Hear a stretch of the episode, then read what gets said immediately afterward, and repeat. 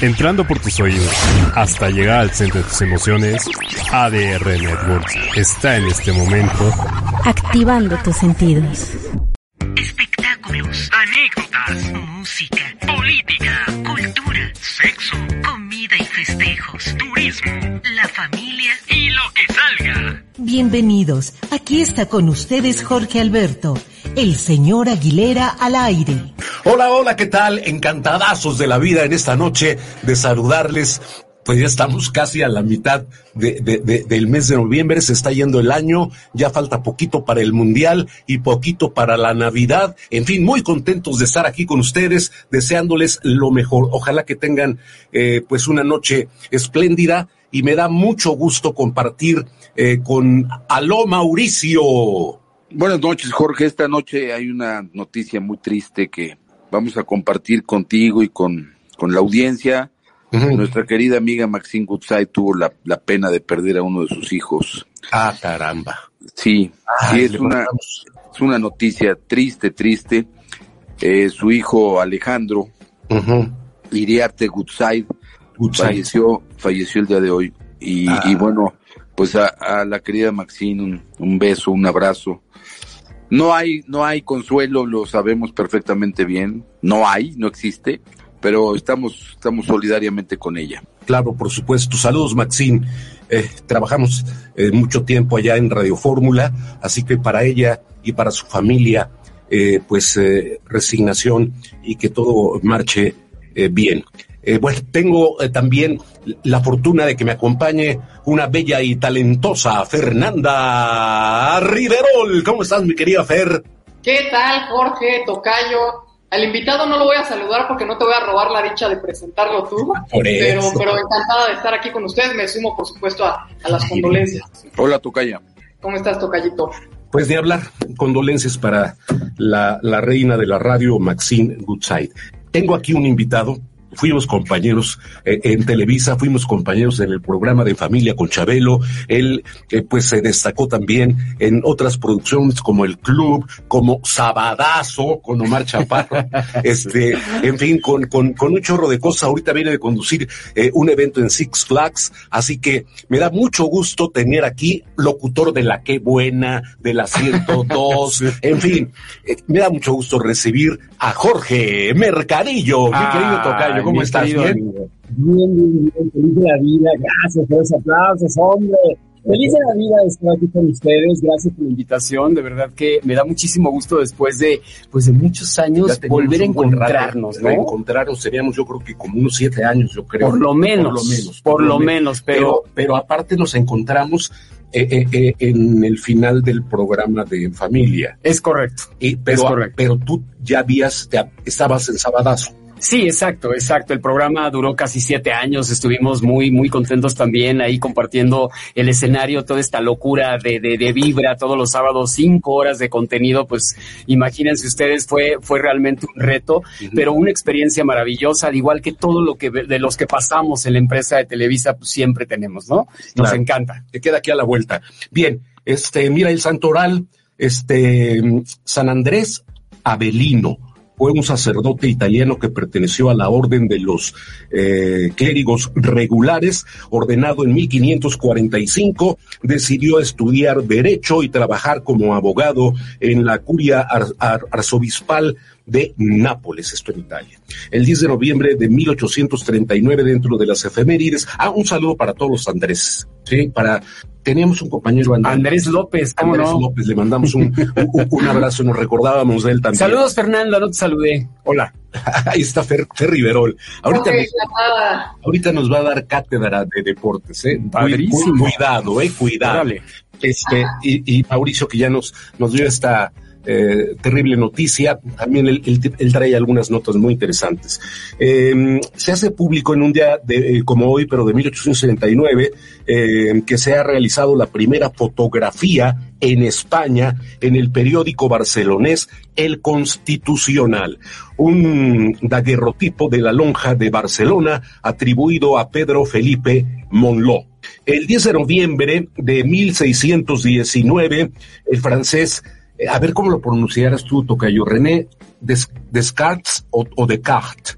Pues El, francés René Descartes. Descartes, ok. Y no hablo francés. Eh, ¿Tiene ¿Tú, tú callas si hablas francés? No, yo parle un petit peu de francés.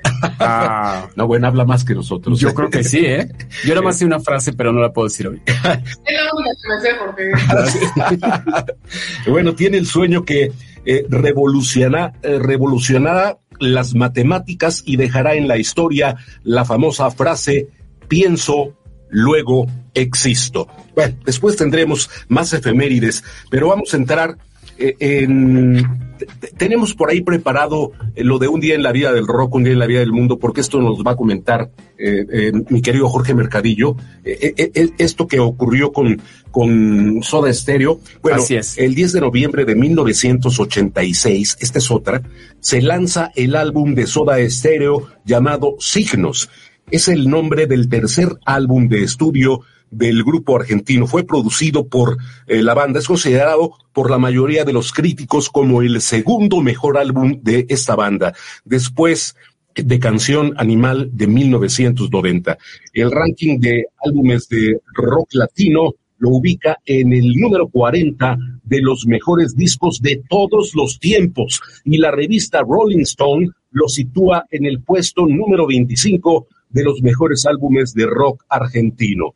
A ver, pero tú tienes un comentario que nos ibas a hacer, Jorge, acerca de, de Soda Stereo, de Gustavo Cerati y por supuesto de Chris Martin de Coldplay. Es correcto. A ver, dime, dime. Es correcto. Pues mira, a mí me llamó mucho la atención. La verdad es que eh, Coldplay es una banda eh, que cautiva muchísimo en todas sus presentaciones, a donde se presente y siempre con este amor, esta pasión para entregarse al público y lo ha hecho a nivel global. Y bueno, Ciudad de México vibró en su presentación, que de hecho por ahí se, se filmó un video.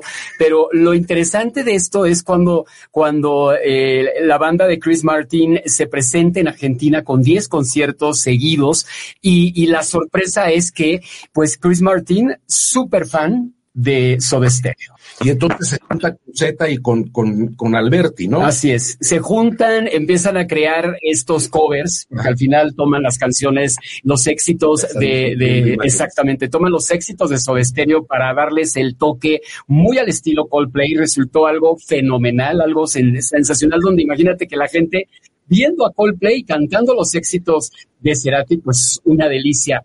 Y al final, por supuesto que del, del, de uno de los conciertos no, no pudo contener la sorpresa de decirles al público que se había tatuado la, la frase, una, una frasecita que tengo por aquí, en donde dice gracias, la, la frase con la que Cerati siempre se, se, agradecía a su público, a su gente, y tiene el tatú en, en, en nombre de él. Qué buena onda. Sí, Oye, gracias totales. Sí, gracias totales. Mira, aquí estamos viendo a, a, a todavía Cerati. Oye, Jorge, y además, ahí voy de metiche, ¿eh? Pero no, además, no, no, todos adelante. adelante. Fue, fue, lo, el, los conciertos en Argentina fueron en el estadio del River Plate, ¿no? Este, Ajá. que le caben arriba de 70 mil espectadores, o sea que debe haber sido una locura, ¿no? Diez conciertos, imagínate nada más. Luis Miguel como que ya está coqueteando el, el, el escenario, ¿no?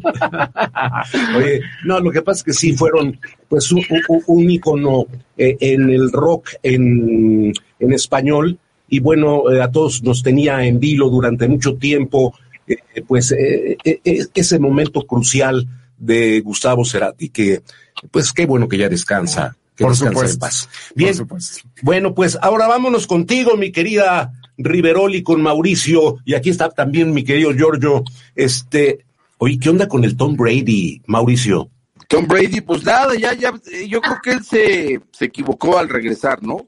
Eh, Oye, pero se acaba de fue, ¿no? Sí, pero, pero, se acaba de, de conseguir ese ese récord. No, no, no, pero, pero, pero está muy mal el equipo. O sea, es, no, si bueno, se trata de que él brille, a ver, ¿de qué se trata? ¿De que un señor brille, brille, brille por encima de un equipo?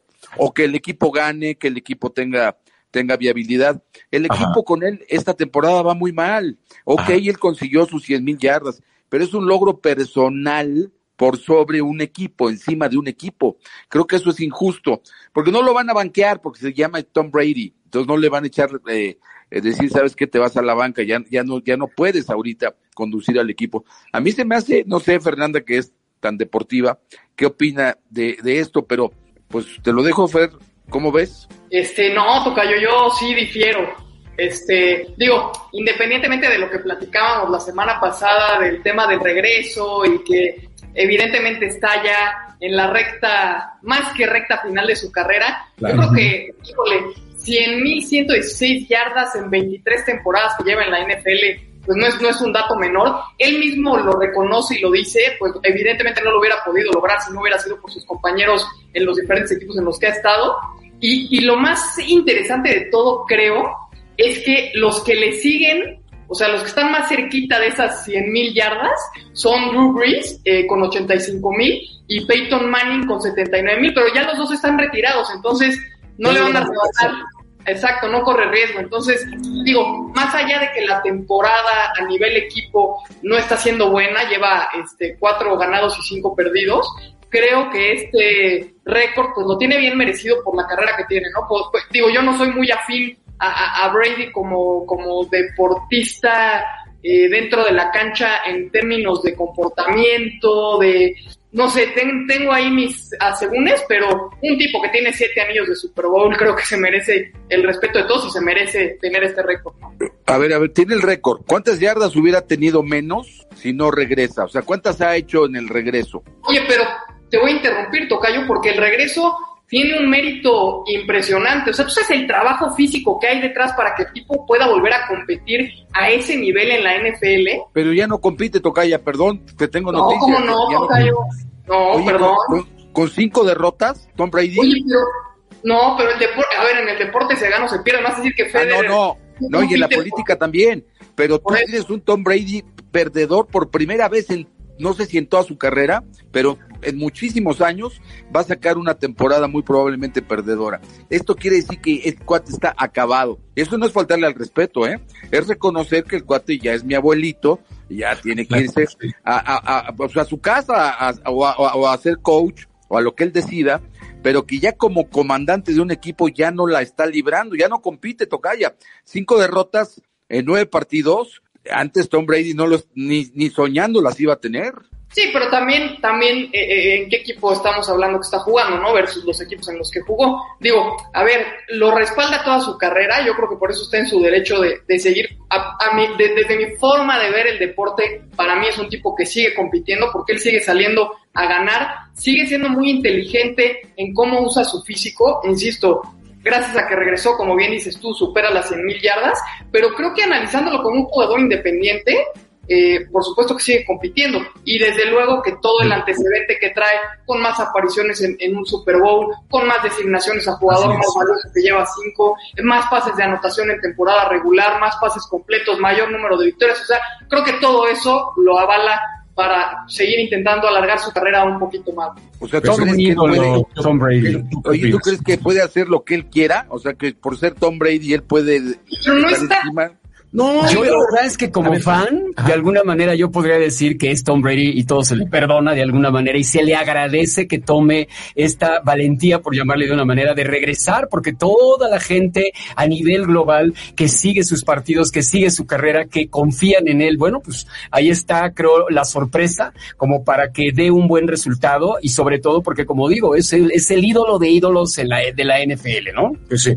Bueno, el ídolo de ídolos del fútbol en, en, algún momento es el señor Cristiano Ronaldo. Hoy Cristiano Ronaldo es banca. No quise que porque tengas un nombre muy grande siempre vas a tener que estar en, el en la primera fila. Es correcto. Hoy en el equipo de los Diablos Rojos, el señor Ronaldo es banca y recientemente lo sancionaron y ni lo convocaron en uno de los partidos. Quiere decir que no, el nombre no te hace, el nombre te da para perdóname que te interrumpa, pero ahí hay factores de, de, disposición, de disciplina, otras cuestiones fuera del rendimiento como tal, estoy de acuerdo contigo, a lo mejor Brady va en picada y sin paracaídas porque físicamente ya no es el mismo que hace 10 años, pero el tema de Cristiano Ronaldo pasa meramente por una cuestión de actitud y de, y de, y de indisciplina. Se ha salido antes de los, de los partidos, no llega a los entrenamientos, llega tarde a las concentraciones. Entonces, creo que son dos temas diferentes los que estamos tocando. Yo estoy de acuerdo contigo en que el nombre no te hace eterno, pero sí creo que te da un poquito más de margen para intentar seguir haciendo lo que más disfrutas un poquito más, ¿no? Claro, pues yo, bueno, vamos a pasar. Voy a, voy a poner mi comentario final de, de, de, de este lado. Siento que es injusto para un equipo que un señor vaya y se les monte, así como porque yo soy Brady, y ahora se aguantan y ahora aquí, aunque yo ya no puedo hacer todo lo que hacía, eso se me hace injusto para la afición, injusto para, para los dueños, y a lo mejor por ser Tom Brady, pues llenan los estadios y se venden los boletos porque hay que ir a verlo. A lo mejor ya no lo ven. es un negocio. Sí, al final es Pero, un pero, negocio. pero, ¿qué estamos privilegiando? ¿El negocio o la ética? Esa es mi pregunta, ahí la dejo. Mm, Bien. Ya, ya, la última, Jorge, porque no me puedo quedar así. Dale, dale, dale. vamos a comer, Tocayo, para hablar largo y tendido, pero, pero ¿qué, ¿qué gana el equipo? Oye, yo creo que todo lo que les está transmitiendo de liderazgo, porque al final nos gusta o no es un líder nato, y todo lo que les está transmitiendo de experiencia, de manejo de juego, de sensibilidad, de match play, todo eso yo creo que al final puede ser una apuesta también de inversión para el equipo, para los jugadores jóvenes que se están formando. Pues llévatelo pues de a coach entonces. Oh, ya, ya lo quieres mandar este A dormir. A dormir. No, Tom Brady está acabado, digo, ya no es el que fue, vamos, ahorita ya es Pero común bueno. y corriente. Pero, pero Ya es eso de común que tiene un nombre y que tiene un palmarés impresionante, eso no lo vamos a poder negar. No, y lo vas a dejar, y lo vas a dejar 10 años más ahí o 5 No, años no, o no, no. Él mismo va a tomar su decisión o, o- o- o los dueños del equipo lo van a hacer. Pero Al eh, final de la temporada se va a Tom Brady, ya no va a Bueno. poder. Sí, pues sí, ok. Este, vamos a, vamos, ya, ya lo vaticinaste. Oye, eh, Dusty Baker lo dijo fuerte y claro. Siempre dijo que si gano uno, quiero dos. Los Astros de Houston ya piensan en lo que será la temporada 2023 para repetir título en la Serie Mundial. Y bueno, pues ¿Qué opinan ustedes del triunfo de, los Astros de Houston, mi querida Ferry Verol?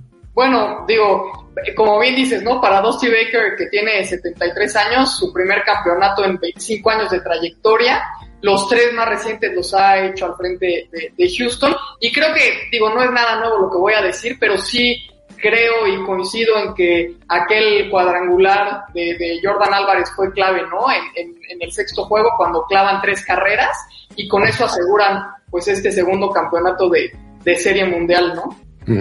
Bien, tú, Mauricio.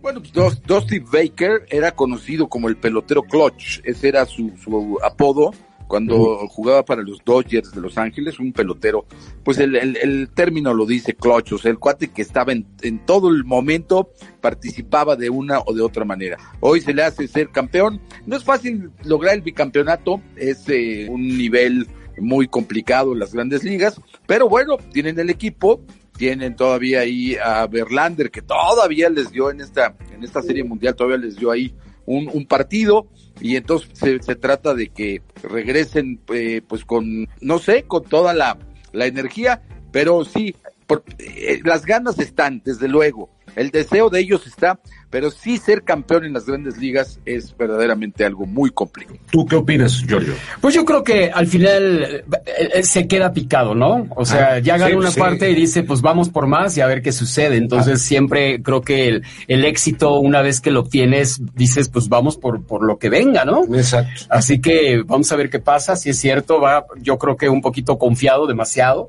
tal vez, pero pues no está nada mal que ya lo vaya como prediciendo de alguna forma. Así es. ¿no? Oye, que México le ganó a Irak y, y, que se hizo la ilusión de que, pues ahora sí ya estamos listos para, para dentro de dos semanas, le vamos a dar en la torre a, a, a Polonia y Lewandowski. ¿Qué, ¿Qué, opinas tú, mi querida Ferry Verol? Bueno, sí, sin duda, ¿no? Eh, a ver, elige este... Yo tengo que decir que no metió ni las manos Irak y que aparte no tenía nivel incluso, ¿eh? O sea, claro. Sí, Nada. se elige este rival un poco como para emular lo que podría esperarse frente a Arabia, eh, sin demeritar por, por, supuesto el esfuerzo, pero como dices, porque a ver, el desempeño y el nivel que mostraron fueron, fue, fue muy pobre, ¿no? Eh, ¿Qué podemos rescatar y con qué nos podemos quedar si queremos ver el lado positivo? Eh, creo que Araujo en esa lateral por derecha tuvo recorridos interesantes. Eh, al momento de descolgar, creo también que el cierre por el otro lado al ataque, digamos que que hace eh, Gallardo su contraparte por la lateral, por la otra lateral, también es algo eh, que hay que notar, ¿no? Porque normalmente lo que pasa es que cuando un lateral descuelga por la banda, todo, todo el equipo contrario va regresando, viendo hacia ese lado de la cancha, ¿no? Tratando de seguir el balón y, la tarea del, lateral contrario es cerrar la pinza segundo poste, ¿no? Y vimos esas trayectorias constantemente que combinadas eh, también, digo, lo vimos en el gol, ¿no? Eh, al momento del movimiento eh, sin balón también de los delanteros se generan ciertos espacios que creo que puede ser interesante, ¿no? Alexis Vega se instala al centro, deja eh, libre esa parte de la cancha y entonces, bueno, ahí está la, la carnita peligrosa, ¿no? Pero bueno. yo, yo creo que, que una de las cosas que me, que me gustaron fue el trabajo porque todo lo demás no metieron ni las manos los iraquíes. ¿eh? Este, aquí el que me gustó y que se destacó fue Alexis Vega. Ojalá que, que y, bueno, y, y, y, certero el portero este Talavera que, que, que, nunca lo, lo, ponen y ahora sí lo, lo alinearon, ¿no? Entonces, bueno, pues ojalá que le vaya bien a México la próxima semana contra Suecia. Sí, que ahí, a ver, va a ser a la una y media de la tarde por la diferencia de horario. Este, y es el último partido antes de que México debute en Qatar el 22, ¿no? Ahora, ya va a ser con la lista definitiva porque el deadline para entregar la lista definitiva es el 14 de noviembre. Eh, ya hablaremos de, de, de, quiénes creemos que van a ser los sacrificados, pero un dato importante previo a este partido el próximo miércoles es que en el Mundial pasado nos clavaron 13, ¿eh? Ajá. Híjole. Sí, está, está. Pues aprender veladoras, ¿no? sí. Oye, sí, así, todos así, Oye, este, mi querido Mauricio, este, ¿tú cómo la ves? le ganan a Suecia y cómo crees que lleguen ya? Pues ya no falta nada para, para, para el, este, que, que faltan 12 días, ¿no? Para que se enfrenten a Polonia. Este ¿Cómo lo ves, mi querido Mauricio? No, pues muy complicado, ha sido una pretemporada o un premundial muy difícil. El peor de los últimos, este, no sé, cinco mundiales, a lo mejor cuatro, no sé. Pero, pues, yo vi, yo vi algo con la selección mexicana en el 98, Mundial de Francia. Sí, como yo vi que la selección todavía jugó, me parece que contra Holanda, mi tocaya que tiene memoria de elefante, antes de la del Mundial, en, en, el último partido, lo que sería el equivalente a este partido que va a tener, lo, lo jugó contra Holanda, me parece, y no hizo tan mal partido, pero tampoco hizo la gran cosa. Y sin embargo, del Mundial sí se metieron, sí se conectaron. No llegamos al quinto partido, lo tengo claro, pero se conectaron, o sea, hubo, le compitieron a Alemania, ¿no? Por ejemplo, este, hubo, hubo buenos momentos en ese Mundial de la Selección Nacional que no se podían adivinar antes del Mundial porque había sido una, una etapa muy eh, difícil. Manolo Lapuente era el técnico, ¿no? Manuel Lapuente, sí. Exactamente, sí. Por eso tengo confianza que algo similar pase. O sea, casi casi que estoy por un milagro, es lo que quiero que me entiendan. Estás como la Junto, Cayo. Pues sí, que algo así pase para, que Estarás de acuerdo conmigo, Jorge. Este, ¿cómo se llama el técnico Gerardo Martino? Él ya está esperando que pase el mundial. ya, ya, que se acabe. Que se acabe. Yo no quiero ir con Milana y ahí nos vemos, ¿eh?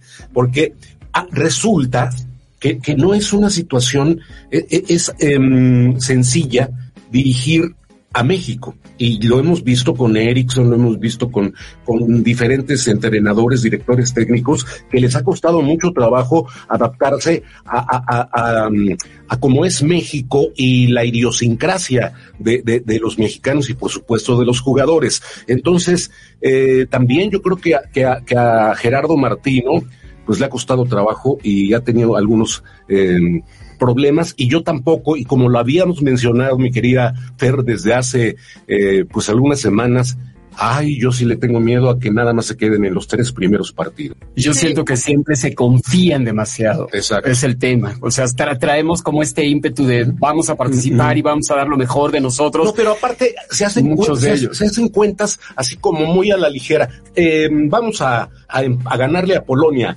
vamos a perder con Argentina, pero vamos a tratar de empatar y le vamos a ganar a Arabia. Exacto. Pues eso no es cierto. Eso, eso, eso, que le pregunten, ¿cómo se llamaba el director técnico de la América que llevó en 1978 a la selección mexicana y que quedó en primer, en último lugar, mi querido Mauricio? El último lugar en 78 era, era, era el señor Roca. Sí, Toño Roca. Bueno, en fin, pues ah, pero aquí hay un dato, aquí hay un dato lo que estás diciendo, que Martino ya tiene los ojos en otro equipo. Lo mismo hizo el Vasco Aguirre, siendo mexicano, en el Mundial del 2002 también ya estaba contratado en Europa antes de que terminara el mundial. O sea, no, por eso, pero eso, eso no, digo, a lo que yo me refiero es que eh, lo sabemos y lo han, lo han hecho muchos, pero el, el, el tema es que eh, pues apenas viene el mundial, que, que, que, ya se, se deshaga de todas las cosas cuando termine su, su fase, ¿no? Claro. Bien. Y, y más allá de eso, a mí me, o sea, la bendición al técnico que venga para el 2026, ¿no? Ese sí va a estar, pero... Pero, pero ahí estamos, ahí estamos, este, ¿cómo se dice? Cinchos, porque, porque como va a ser acá también, bueno, tripartita, claro. este, Oye, pero si ya de por sí viene, Martino le tocó compleja la transición generacional, ahora imagínate el que viene que no se ve mucha camadita. ¿no? Muchos de los jugadores que están y que van a ir al Mundial y que son eh, seleccionados por Martino no van a llegar a, a, al, al, siguiente Mundial donde se celebrará es eh, Estados Unidos, eh, Canadá y México, ¿no? Correcto. Bien, ok, a ustedes, yo no sé qué piensen. El Atlante es un equipo que, que, que llama mucho la atención. Claro. Sí, o sea, el Atlante, yo no sé por qué, digo, con tradición, del, ¿no? del, descenso, sí hay muchísima tradición, hay muchísimos atlantistas y entonces van a medir contra Celaya.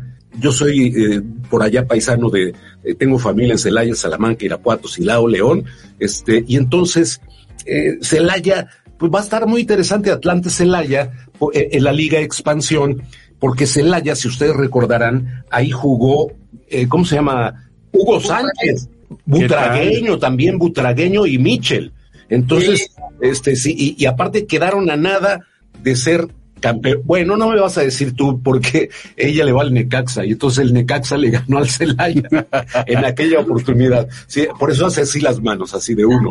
Este, bueno, pues ojalá que, que sea también una buena final en la Liga de Expansión, estos de Guanajuato y el Atlante que ahora juega en el, en el azul, ¿verdad? Aquí donde juega el, el, Sí, de hecho, ayer que fue la final de ida, eh, bueno, fue un partido este, en el que, que no, no, logra sacar ventaja Atlante, pero a mí me dio mucho gusto justamente lo que platicábamos, ¿no? Eh, un, equipo de tanta tradición que tanto tiempo estuvo en Cancún por, por decisiones, pues la verdad, ajenas a, al proyecto deportivo, eh, verlo regresar a la capital y, y, ayer con más de 12 mil aficionados ahí alentando al potro, este, creo que fue un partido interesante. Atlante, fiel a su estilo, se plantó con actitud ofensiva, fue muy propositivo. Celaya apostó por jugar atrás y, y al contragolpe, cosa que tampoco eh, funcionó. Estuvieron cerca, pero, pero el gol que cayó estaba fuera de lugar, entonces fue anulado.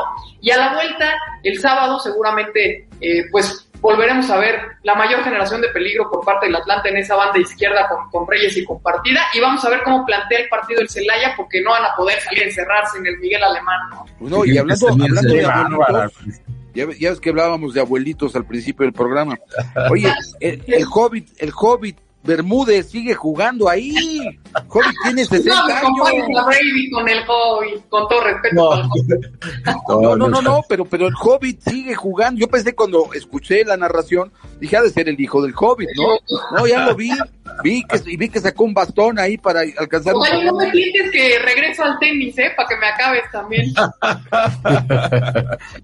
Bien, bueno, pues fíjate, así van a estar los grupos para, para Qatar. Eh, en el A este, va, a estar Qatar el anfitrión, Ecuador, Senegal, Países Bajos. Ah, pues está competido. En el B, Inglaterra, Irán, Estados Unidos y Gales. En el C, Argentina, Arabia Saudita, México y Polonia. Uy, ahí, nanita. Eh, luego en el D, Francia, Australia, Dinamarca, Túnez. En el E, España, Costa Rica, Alemania y Japón también va a estar durito. Eh, en el F, Bélgica, Canadá, Marruecos y Croacia. También va a estar hirviente ese grupo. El G, Brasil, Serbia, Suiza y Camerún. Pues ahí estaba Brasil, ¿no? Más que, más que hecho, ¿no? Por supuesto. Ya ahí está, mira, lo estamos viendo. Y en el H, es Portugal, Ghana, Uruguay y Corea del Sur. Pues va a estar competido, ojalá que, que sea como es atípico por, por la temporada, porque mm. siempre se juega en verano y ahora, y, y ahora, por las temperaturas, eh, de todas maneras van a tener temperaturas entre 25 y 30 grados centígrados, o sea que, que va a haber calorcito, nada más que va a ser para, para el final. Oye, este, ¿A, ti te gusta el tenis, eh, Jorge? Lo he jugado inclusive hasta en videojuego, ¿por qué no? sí, pero sí es importante, sí es interesante ver esas, esas jugadas. Sí, porque, son buenas. Mi, querida Fer, ella fue tenista internacional. Bueno, todo el tipo, ¿no? Sí, sí, sí, pues sí, por supuesto. y aparte tiene toda la sabiduría. Oye, que Nadal va a estar en México. Sí, el primero de diciembre va a jugar en la Plaza de Toros contra Ruth. Eh, es una gira que, que, han armado por América Latina, ha tenido paradas en, Buenos Aires, en Bogotá, la tendrá en Quito, en Belo Horizonte y van a cerrar aquí en la Ciudad de México, pero todo el concepto de la gira está muy simpático porque parte de que Ruth le pide a Nadal una revancha por la final de Roland Garros y entonces el español le dice, órale, no te voy a dar una, te voy a dar cinco, ¿no? Entonces por eso hacen esta gira. Mira, eh, finalmente es un partido de exhibición y será tratado como tal, ¿no? Pero me parece interesante poder verlos a los dos jugar a más de 2.000 metros de altura, ¿no? Eh, se va a montar en la Plaza de Toros una cancha de, cemento, una cancha dura, eh, y, algo, algo padre es que los encargados de abrir el evento van a ser Santi González y Renata Zarazúa en un dobles en el que enfrentarán a Leila Fernández, que fue finalista del US Open el año pasado, y, a Jack Sock. Este, entonces, bueno, además de todo tiene un componente muy especial porque en el tenis es atípico porque los estadios no suelen ser muy grandes el más grande es el Arthur Ashe, el de Nueva York. De Nueva York, Sí, y le caben 23.700 y piquito de personas. Este, y en la Plaza de Toros, la vez pasada que vino Federer a jugar con Lesberev, eh, jugaron también ahí en, la Plaza de Toros y rompieron el récord de asistencia para un partido de tenis con 42.517 wow. Oye, fíjate que, que platicábamos en la mañana, Fer, y te lo comparto Jorge y por supuesto Mauricio Hernández, a ver si conseguimos la, posibilidad de, ir a ese, a ese partido.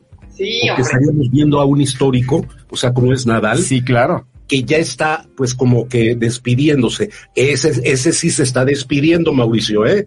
eh no, no, no, es que Brady ya se había despedido. bueno, pues como la cantante Cher, que ha hecho giras de despedida y de plano no se va. No se va. Oye, igual. Este, a ver, mi querido, bueno, está lo de, mm, ahorita nos vas a platicar, eh, mm, tenemos lo del Gran Premio de Brasil, es la penúltima competición de la Fórmula tengo noticias a Fernanda Riverol, marcador al medio tiempo, NFL, Panteras 13, los Falcons 3, al medio tiempo, 13-3. 13-3. Bueno, pues se viene el Gran Premio también y bueno, pues ya está coronado eh, Verstappen, pero, pero Checo pues sigue eh, persiguiendo ese subcampeonato que, que lo tiene por ahí, pero, pero necesita reafirmarlo porque todavía falta, ¿qué, qué, falta? Brasil y cuál otra, este Fer? Falta Brasil y si no me equivoco falta eh, Abu Dhabi, puede ser. Abu Dhabi, sí, claro. Bueno, pues ojalá suerte para Checo. Que en esa clasificación, ¿no? Sí, que sin duda sin duda, y aunque Mauricio nos vaya a decir que no, este eh, eh, es pues el mejor piloto de todos los tiempos. Ah, no, pero cuando oye, oye, cuando he dicho que no es el mejor piloto de todos los tiempos? Sí lo has dicho, Mauricio. Siempre lo digo. No, lo que yo digo es que le faltan para haber ganado el Gran Premio de México, le faltaron. Pero de que es el mejor piloto mexicano, no es muy difícil. ¿Cuántos pilotos mexicanos tienes en la historia? Los hermanos Rodríguez, Moisés Solana, José Legarza, este, eh, Adrián Fernández.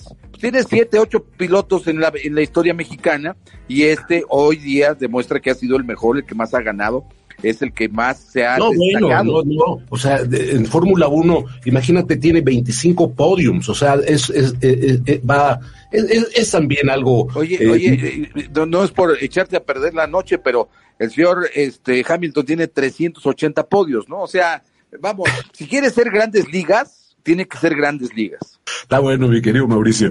Vamos a un Un dato interesante, perdón que te interrumpa, justo del Gran Premio de, Brasil que, que, se corre en el circuito de Interlagos, ahí en Sao Paulo.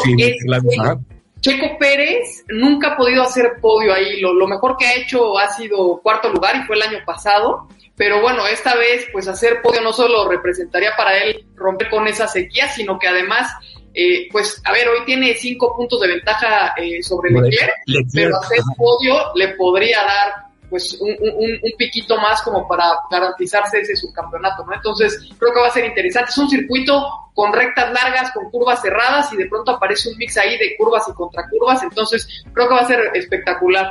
Oye, sí sabe, ¿no? no, yo creo que sí sabe, Fernanda. Oye, vamos a un segmento que se llama Oro Latino y tú me tienes un comentario. Eh, sí, por supuesto, el cantante Maluma que puede tener mucha eh, controversia, que hay gente que lo apoya en su música y hay gente que quizás nos cueste trabajo y nada más por ahí no sabemos uno que otro sencillito. ¿Te, gusta Maluma, Fer? digo, ¿te gusta la música, Maluma? Mira, le rescato por ahí un par nada más. ¿eh? ¿Verdad? Igual. Sí. Yo igual. Pero bueno, la realidad es que a mí me sorprendió esta nota porque independientemente que ya pasó, ya llegó a los pasos de Hollywood, hizo una película con Jennifer López que le fue súper bien. Y pues imagínate los cuernos de la luna, literal.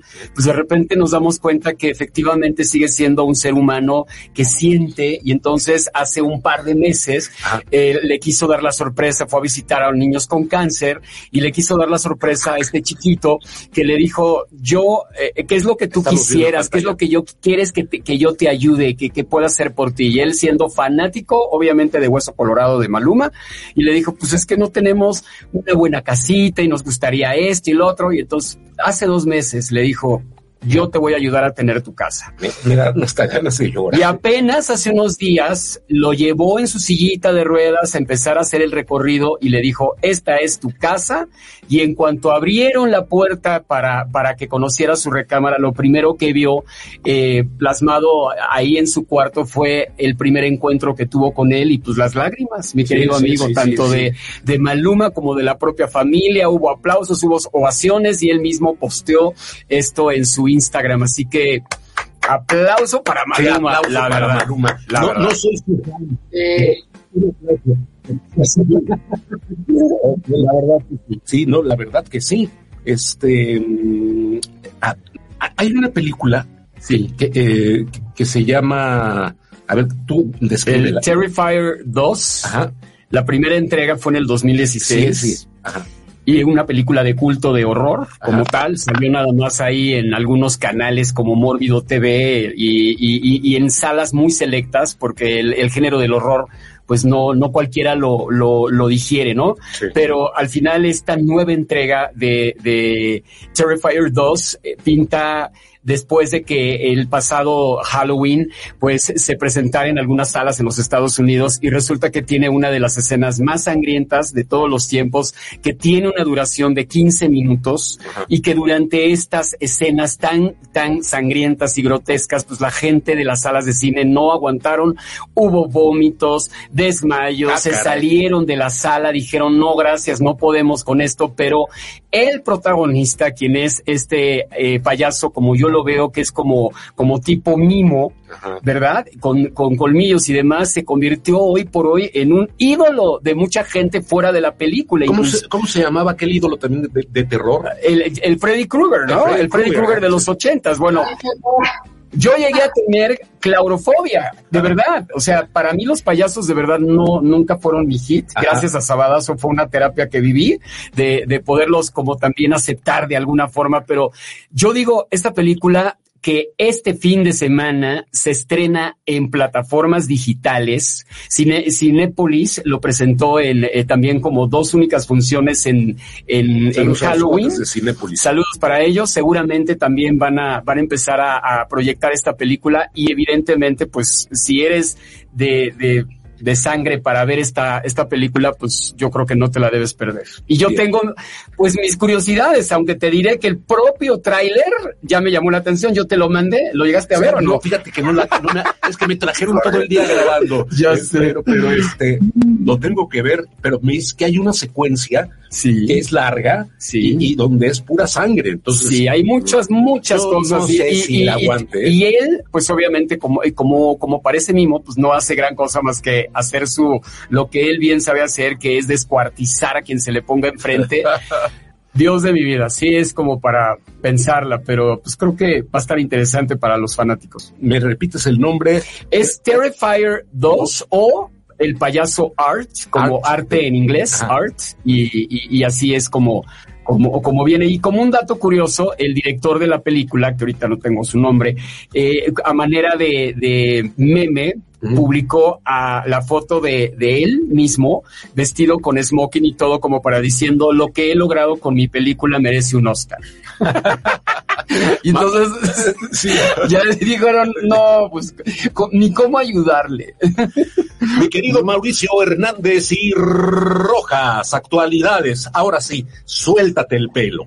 Bueno, hay varias cosas importantes que han sucedido en las últimas horas. Una de ellas son las elecciones en Estados Unidos. Ajá. Las encuestas fallaron, igual que fallaron en Brasil con la elección reciente que hubo de presidente ahí, que ganó Lula da Silva.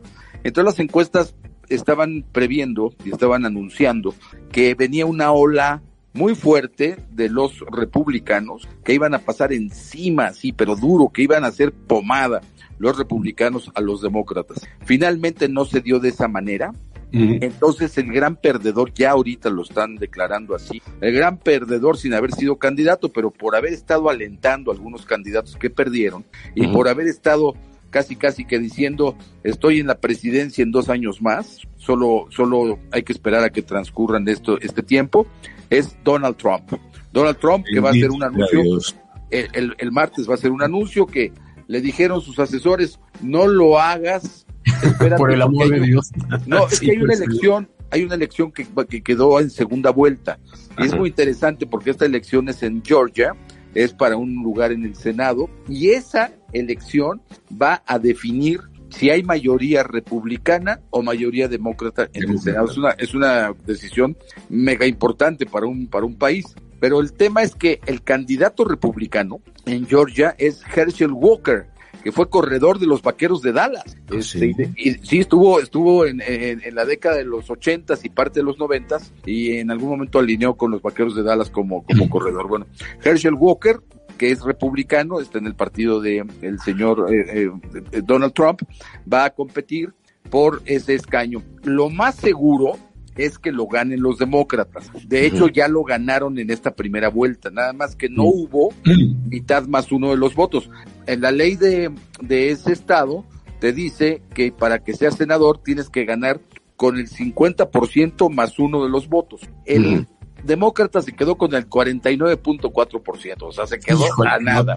A nada, pues a nada. Y Herschel Walker estuvo un, un punto abajo. Entonces, se espera una muy buena, un muy, muy buen agarrón, eso será el 6 de diciembre. Pero por lo pronto, suceda lo que suceda en esa elección, ya hoy el gran perdedor de la percepción que se tiene de, de perdedor es Donald Trump, que se le cae mucho la posibilidad, porque además aquí se confirmó un liderazgo republicano que va a ser muy difícil para Trump vencer, el gobernador de Florida.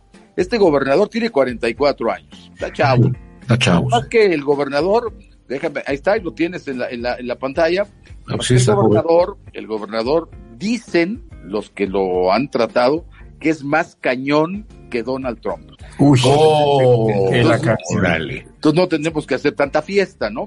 Claro. Este cuate y que está más vital, pues imagínate, está entero, tiene 44 años, es el, el gobernador Ron, así se llama, Ron, así como tequila, como Ron, tequila y, y este y whisky. Brandy.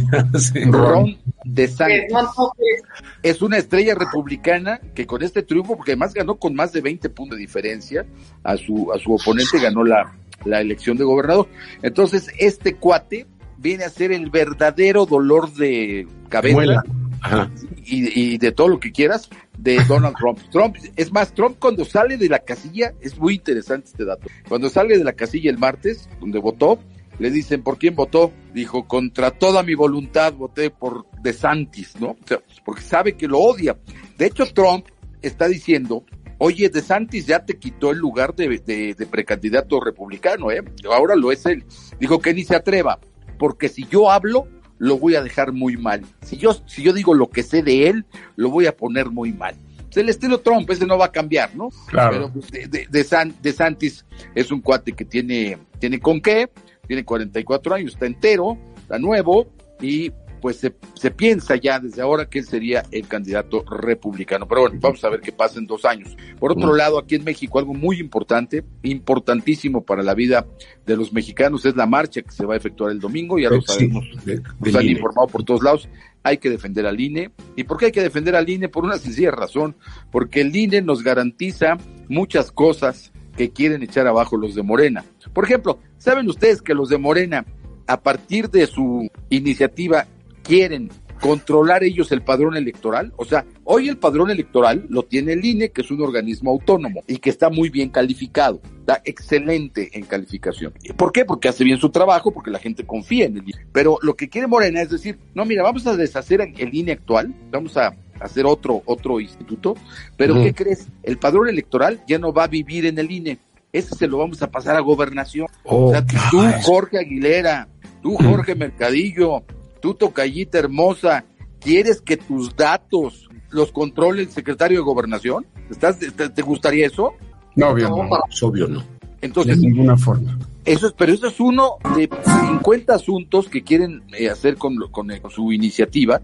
Mira, ya, ya, para ser muy claro y rápido, las iniciativas para modificar la ley electoral en este país siempre se han hecho por consenso. O sea, entre todos los partidos las hacen y luego las presentan y luego las votan. ¿Sabes que esta iniciativa la hizo López? ¿Solo? Él solito la hizo. Ahí tengo a Chema, la presenta y luego quiere que se la prueben. Bueno, pues vamos a, a, darle un pues, chancecito. Pues, pues, pues, bueno, ni que López, oye, ni que López fuera rey, ¿no? Hasta donde yo sé, solo el, el, domingo tú y yo quedamos de ir a esa marcha. Por eso, vamos a ir a esa marcha. Supuestamente el lunes 14 eh, también va a haber un paro. Tengo a Chema Armesto Sola. Fíjate que el tema del paro, bueno, bueno. Es que tengo a Chema que nos va a mandar un, mensaje desde la Sociedad de Autores y Compositores de la Música. Mi querido Chema. Perdón que hable poquito, que tenga este micrófono estamos disfrutando de un gran concierto aquí en una conducción muy importante, celebrando la victoria y el compromiso de jóvenes que han hecho grandes obras y han sido premiados el día de hoy. Entonces, las obras que hicieron se están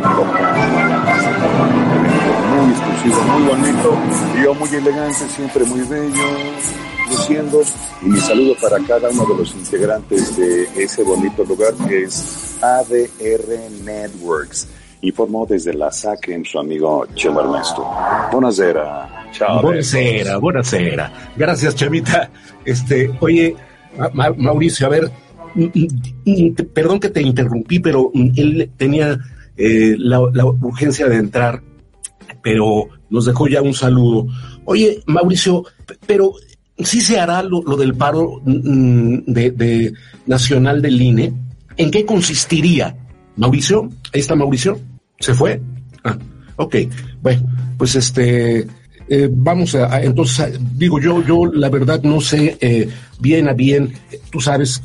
yo creo que es definitivo la marcha de antemano. Lo único que siempre eh, he dicho yo y ante todas las manifestaciones que podemos hacer en este país es el que sí es importante el salir a marchar y todo, pero que tengamos también respuesta, porque si no nos sirve de nada si no nos sirve de nada, ¿no? Pues al final estamos nada más marchando por un derecho que es nuestro y, y, perdón que lo diga, pero con este gobierno finalmente yo creo que no va a pasar nada. Lo único que nos dicen es, ay, están en todo su derecho de marchar. Ajá, ahí. Tú, la verdad es que, es complicado. Sí, no, totalmente. Mira, yo creo que dos temas, ¿no? Como bien dice eh, Jorge, uno es pues que se logre realmente una respuesta y que no sea nada más ir a, marchar y manifestarte sin que realmente seas escuchado. Y la otra es no caer en el otro extremo, ¿no? O sea, evitar actos vandálicos, evitar violencia, evitar, ¿no? Porque entonces ya se desvirtúa el motivo de la marcha.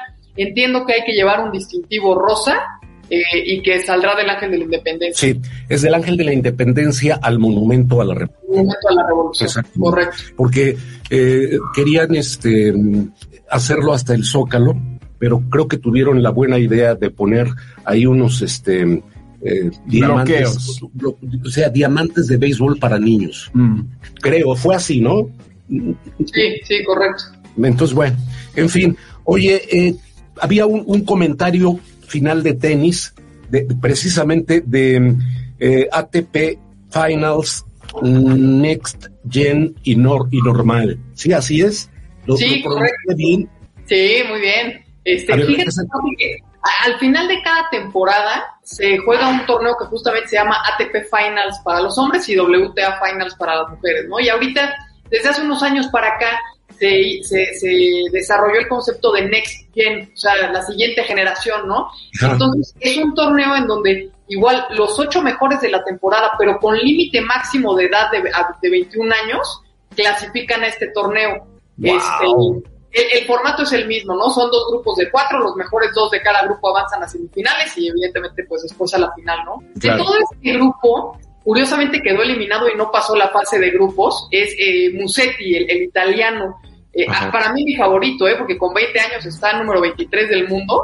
Este, y bueno, quedó fuera de, de, de, la competencia, pero creo que es el que mayor proyección tiene de cara eh, pues al, al, al, profesionalismo y a la siguiente temporada, ¿no? Y la próxima semana, del 13 al 20 de noviembre, se juegan ya las ATP Finals eh, en Turín y, y, va a estar buenísimo. Mira, te voy a decir nada más quién integra cada grupo para que te des una idea del nivel que vamos a poder ver. Es el grupo verde con Nadal, con Casper Ruth, con Auger Aliasim y con Taylor Fritz.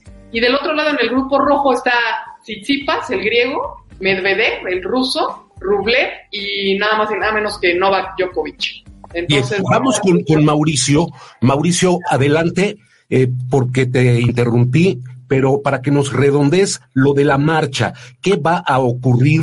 Eh, digo, no es cierto, lo del lunes 14, el, el, el paro este eh, que, que se... Nacional, nacional tal cual. Mauricio, te escucho. No, antes nada más una pregunta, Fernanda, rápida. Ruth es, es de, las, de las academias o de la escuela de, Nadal, ¿no? Sí, exactamente. Ha tenido temporadas en donde entrena ahí con él. De hecho, esta última que ha sido, pues, donde ha despegado, este, se echó una muy buena pretemporada en, en Mallorca, correcto, Tocayo. Vas, Mauricio. y ahora se dijo, a ver, Jorgito, ahí está, rápido. En principio, cuando se planeó lo de la marcha, también se dijo, vamos a hacerlo en dos tiempos. Domingo marcha, lunes no, no vas al trabajo, no compras nada, o sea, darle un parón a la, a la, a la actividad este, económica y demás. Yo creo que eso ya no tomó vuelo, lo del lunes yo creo que ya quedó cancelado, ya no, ya no, ya no hubo interés. Yo creo que es mejor concentrar toda la energía en el domingo, creo que es más, más importante, poder dar un muy buen mensaje el domingo, una gran presencia una gran, un gran comportamiento también, desde luego, nos trata de, de, de, otra cosa más que de protestar pacíficamente por una imposición que quiere hacer este gobierno. Y con eso yo creo que salvamos el, el boleto, cuando menos los ciudadanos. Con eso estamos perfectamente a mano con el país. Confiemos todos. Yo creo que no se va a hacer ya nada, ¿eh? Bueno, pues ya estaremos informándonos, pero te agradezco mucho que te hayas reconectado, mi querido Mauricio, porque yo te pedí nada más para saludar a, Chema, eh, que está en, la sociedad de autores. Desconectó el internet, Jorgito. Ah, no me digas, yo pensé que. Ya ves que tengo internet. ¿Mandé? Ya ves que tengo internet de la Comisión Federal de Electricidad y no sirve para nada. ¿eh? bueno, pues yo tengo que agradecerle a Edwin, tengo que agradecerle a Katia, tengo que eh, darle eh, mi saludo y, la verdad yo me siento fan de, de la Riverol porque explica muy bien el tema deportivo. De verdad, muy, muy, muy, muy bien. Gracias, Rivero. Gracias a don Mauricio Hernández y Rojas, que también le sabe a todo. Así que gracias, Mauricio, por tu participación y le quiero agradecer infinito a, mi tocayo eh, Jorge Mercadillo, que nos ha acompañado el día de hoy y que ha sido todo un placer reencontrarnos después de, algunos años de no vernos eh, en la empresa de aquí a la vuelta. Te agradezco mucho, mi querido Tocayo. Gracias. Gracias, gracias a ti. Por supuesto que sí. Muchas gracias. No, al contrario. Yo soy Jorge Alberto Aguilera, su locutor, su seguro servidor. Gracias. Esto fue El Señor Aguilera al aire. Hasta la próxima entrando por tus oídos hasta llegar al centro de tus emociones, ADR Networks está en este momento activando tus sentidos.